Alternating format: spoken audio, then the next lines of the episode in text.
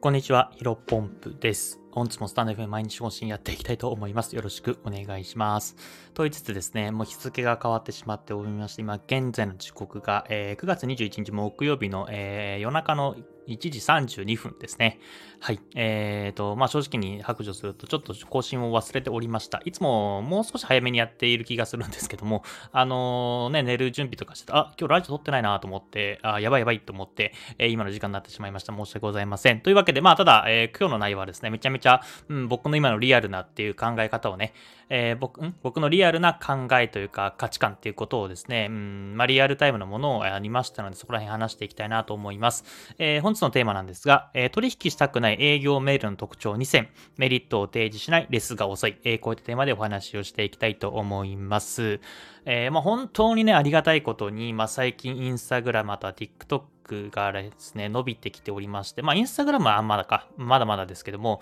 TikTok に関しては今、フォロワーさんがですね、1600人からもうちょっと1700人いくような、えー、感じですね。まあ、あの、1000人行ってから、1000に行ったのが多分2、3週間、2週間前ぐらいかな、えー、だったんですけども、一気に700人ぐらい伸びて、多分1ヶ月で1000人ぐらい伸びるんじゃないかなと思っています。まあそんな感じで、うん、あの、SNS も、えー、かなり収益というか、あの、フォロワーさんがね、えー、だいぶ増えてきていて、まあありがたいことで案件というか、まあ営業メールをね、いくつか SNS 経由でいただくことが増えてきました。今まではね、ブログ経由が、えー、かなり多かったんですけども、うん、本当にね、SNS 経由でも、えー、TikTok、このアカウントで、このプロモーションお願いしますとか、この案件どうですかみたいな感じで、えー、営業メールがね、たくさん来るようになりました。まあ、ここら辺ね、本当にありがたいんですけども、まあ、最近ね、思うことがあってですね、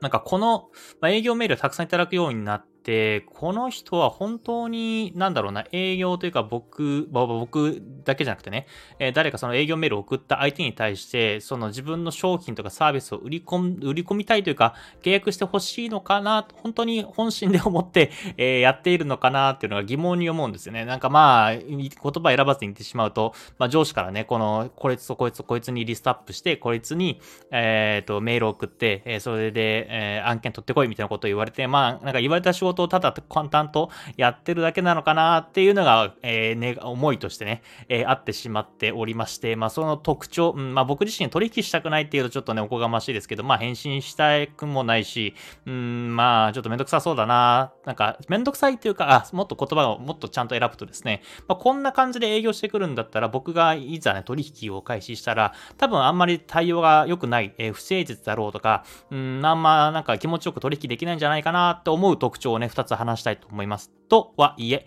えー、タイトルにも書いてありますけど、まあ、2つありますと。1つ目はメリットを提示しないですね。で、まあ、いろんなね、最近営業メールたくさんいただくんですけども、あのー、なんだろうな、まあ、結構やっぱ多いのはですね、自分の、えー、商品、自社のサービスとか商品のこんなものが特徴ありますよ。えっ、ー、と、まあ、ヒロポンプさんのメディアでご紹介いかがですか？みたいな感じで提案いただくことが多いんですけども、まあ、これはね、自分自身が営業するときも、うん、考え、自分が営業する立場になると、まあ、こういうことしがち、自社のサービスとか概要をお伝えして、それで、えー、ちょっと掲載お願いできませんか？みたいな感じでやりがちなんですけども、まあ、いざ提案を受ける側に立ってってみるとですね、まあ、この提案だとやっぱ弱いんですね。弱いというよりは、うん、こっちがやるメリットがないんですよね。なんか、うん、まあ、わかりやすいもので言うとメリットだと、例えばこの、えっ、ー、と、えー、商品を紹介してもらえると、まあ、1件制約あたりに1000円キックバックしますよとか、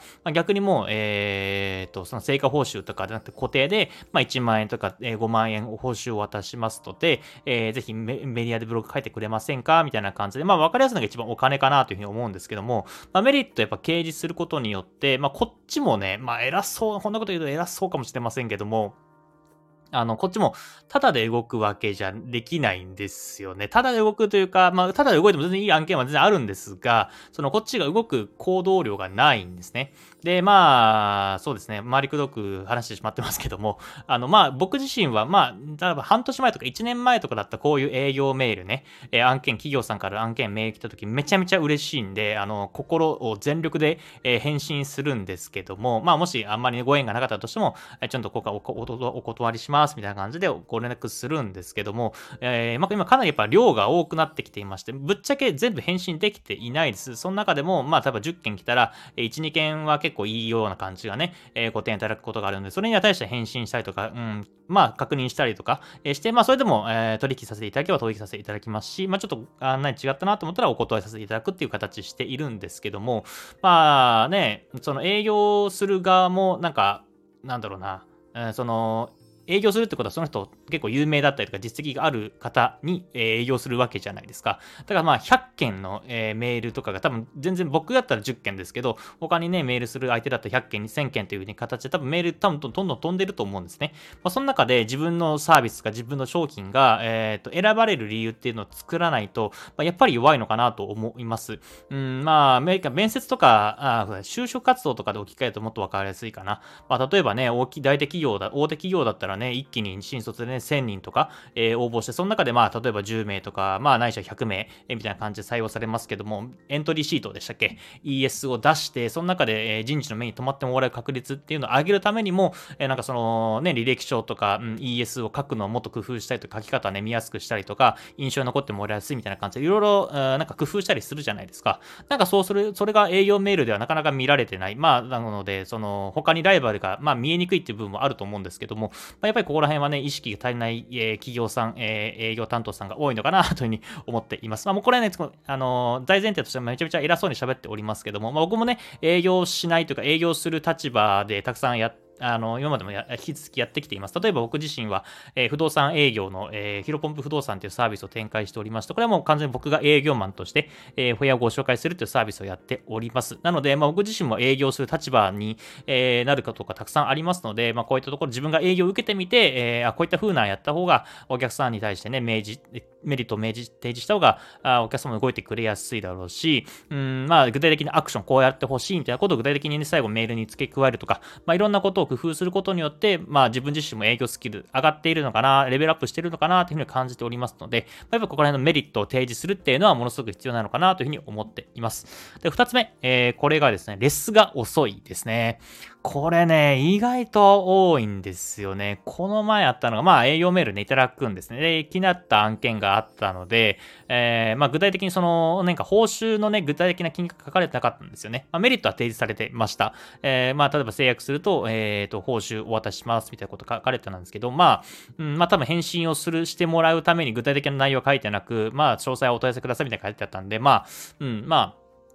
ね、まあ、まあ、それはね、まあ別にいいかなと。まあ、できればね、えっ、ー、と、やっぱ1件あたり1000 1件あたり1000件、あ、1000円を、えー、渡しますみたいな感じで、具体的に最初のメールで書いてもらえると、こっちも快く取引できるんですが、まあまあまあ、うーん、アクションというか、こちらから返信するをもらうためにも、ちょっと、あえてね、詳細隠すっていうのは、まあ僕は多分あんまやんないですけど、まあその手は別にいいのかなと思って、まあ我慢してね、我慢したっていうか、まあ、うん、まあいいだろうと思って えっと、そのメールに返信をしました。具体的な金額を教えてくださいと。えー、そしたらですね、あのー、インスタの DM できたんかな？そうだ、インスタの DM できて、まあインスタの DM って既読機能あるじゃないですか。で、既読したから、あすぐ返信来るかなと思ったらですね、多分どれぐらいだろうな、3日後とか5日後ぐらいに、えー、ヒロポンプ様、あこちらの案件なんですが、いくらいくらです、みたいなことが返ってきて、まあ僕こっちとしてはもう無理ですね。うん、やっぱりまあさっきも言ったように、もう何十社とも、えー、やり取りしている中、お話をもらっている中で、まあ1回のこのレスポンスで3日とか5日かかってたら、それはもう今後のね、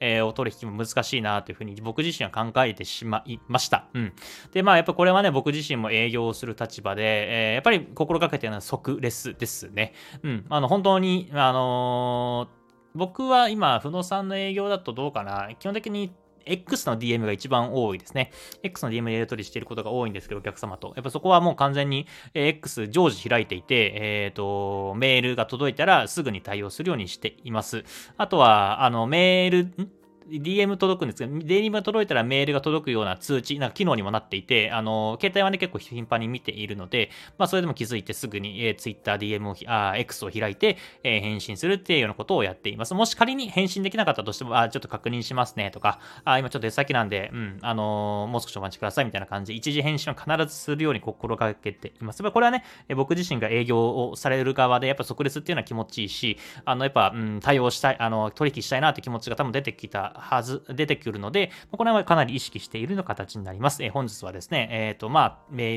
取引したくないメールの営業特徴2つご紹介しました。本日は